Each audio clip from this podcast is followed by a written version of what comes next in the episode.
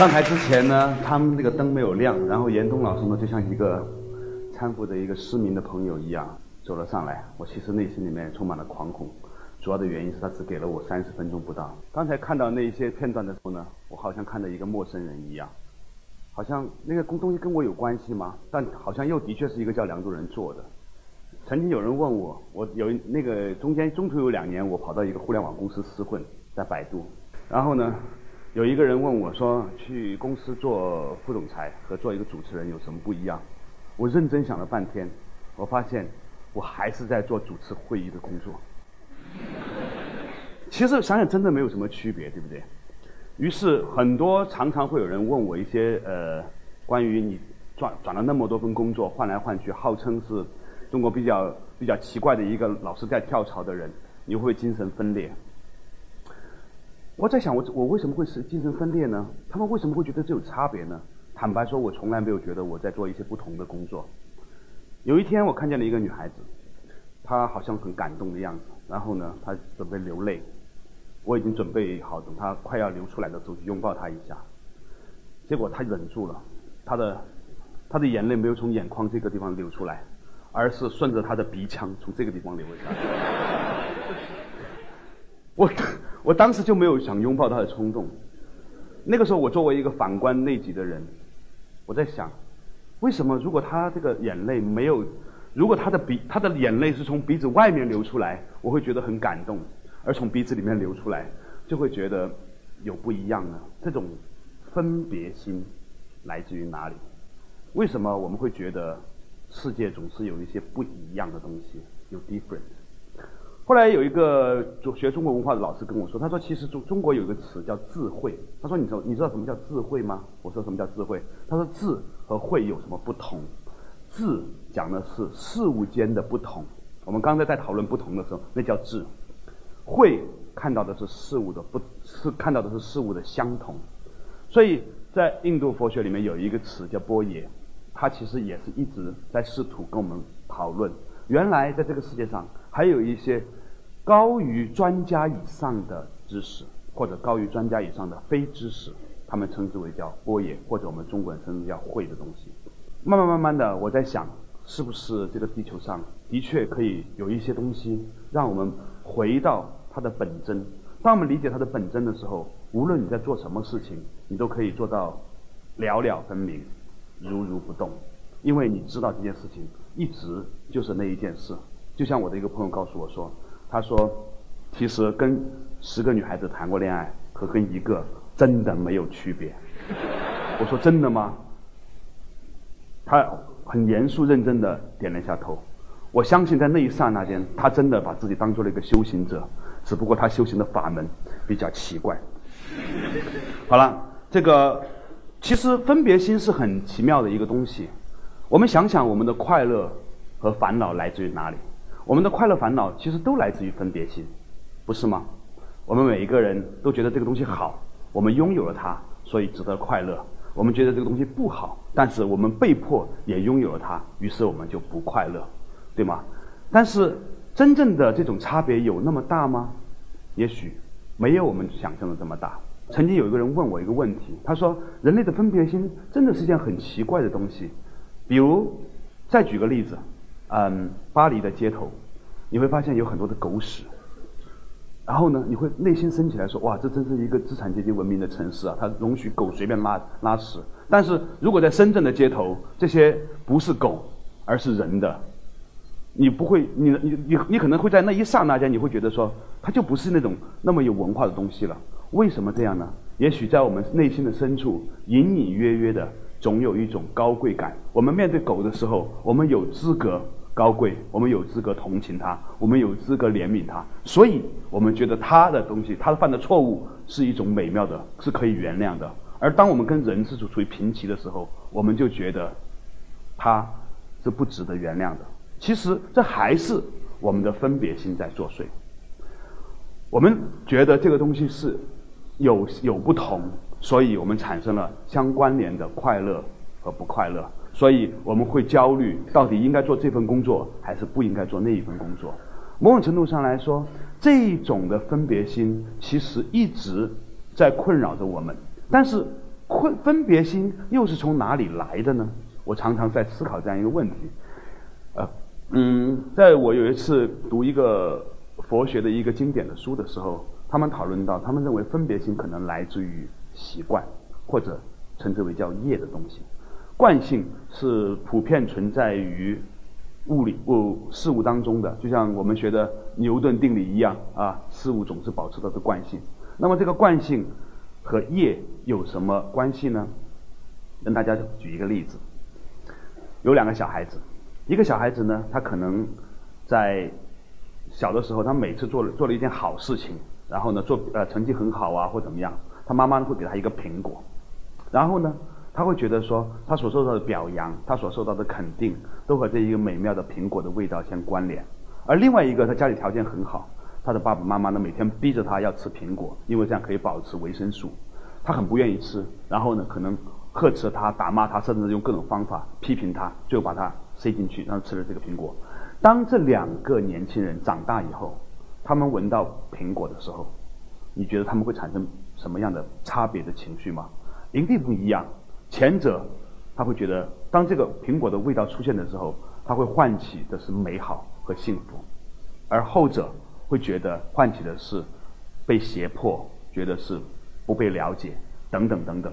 同样的一个苹果，给我们产生了不同的情绪，很可能就是以前的那一次习惯，习惯性的把这一个事物和这一个情绪进行了连接，于是产生了我们的分别。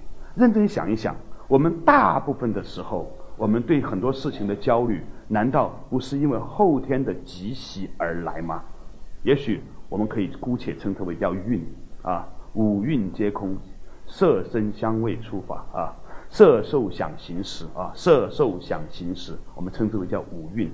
这个五个蕴都是五种不同的积习。很多千年以前，我们的祖先就已经意识到。事情之之内有一种共同的东西在支撑着它。钱穆先生说：“他说这个世界上所有的知识其实来自于三种假设，就是假设世界是由统一的物质构成的，假设世界是由统一的能量构成的，或者假设世界是由统一的信息构成的。现在互联网的世界基本上就是零一的信息构成的，对不对？所以我们。”这个世界上的很多的种种的不同，其实都是从一个最开始的同一的东西开始的。比如说，我们每一个人其实都是由一个细胞开始的，对吗？我们今天长出来的头发、我们的指甲、我们身体的所有的脏器，其实都是由一个简单的细胞分裂而来。因此，如果要看问题的话，或者要破除掉我们对于那一些因为分别心而带来的烦恼的话，或许。我们可以每一天的不停的去想，到底是什么东西构成了我自己内在的那一个一，也就是我们讲的不二一席的一啊。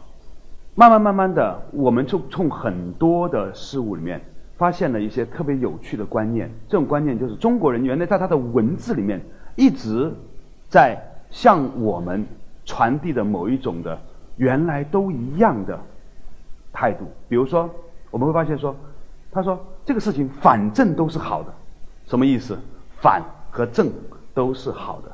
他这句话里面其实一直在强调，不管哪个方向都其实是一致的。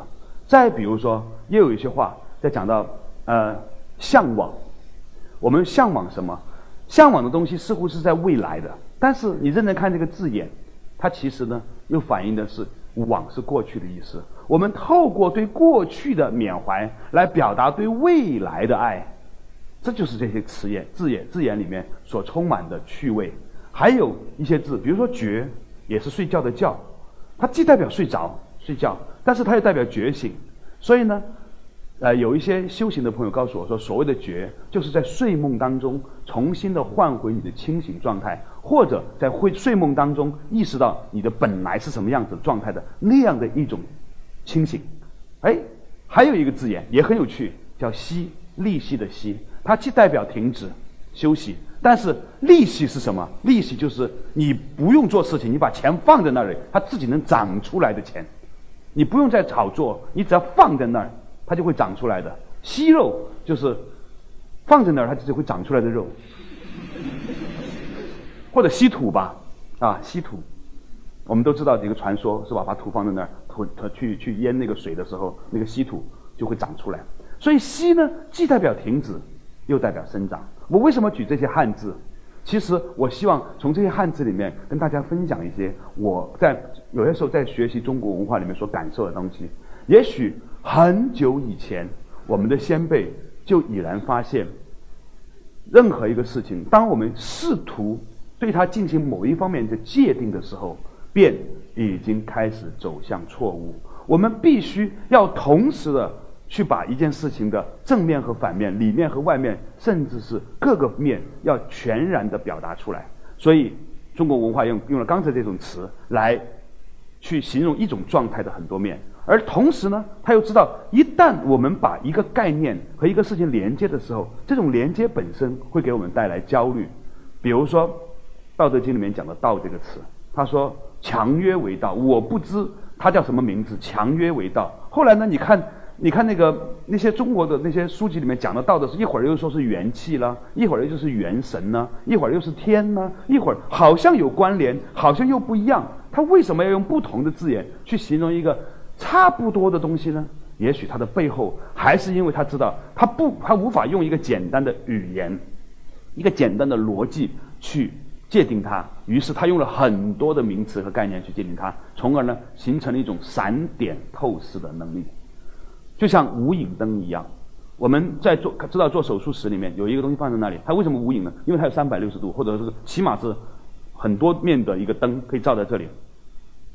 我们很多时候之所以会觉得这个东西好，那个东西不好，是因为我们的意识的夹角太少了，太小了，我们只能看见一个事情的一半。比如说，我们拿着一个硬币，我们的眼睛长在这个硬币的这一端，所以我们看到硬硬币的正面。如果我们是一种很奇怪的生物。我们有两只眼睛长在这里，同时有两只眼睛长在前面，再照回来的话，或许我们就能看到一个更全息的硬币了。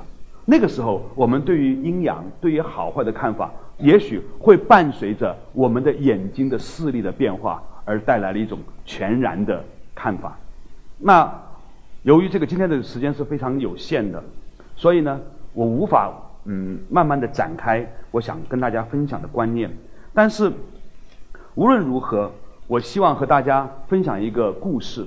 这个故事呢，是前两天我去参参加了一个很很让我纠结的电视节目，叫《最强大脑》。啊，在那个节目里面呢，他们用了一个，因为那是《非诚勿扰》的班底做的节目，所以他们把一个科学节目变成了一个情感节目。然后呢，他们他们有有一个环节，我在里面经常哭，因为我平常不怎么看电视，我我是一个没有对别人的悲惨没有免疫力的人。然后呢。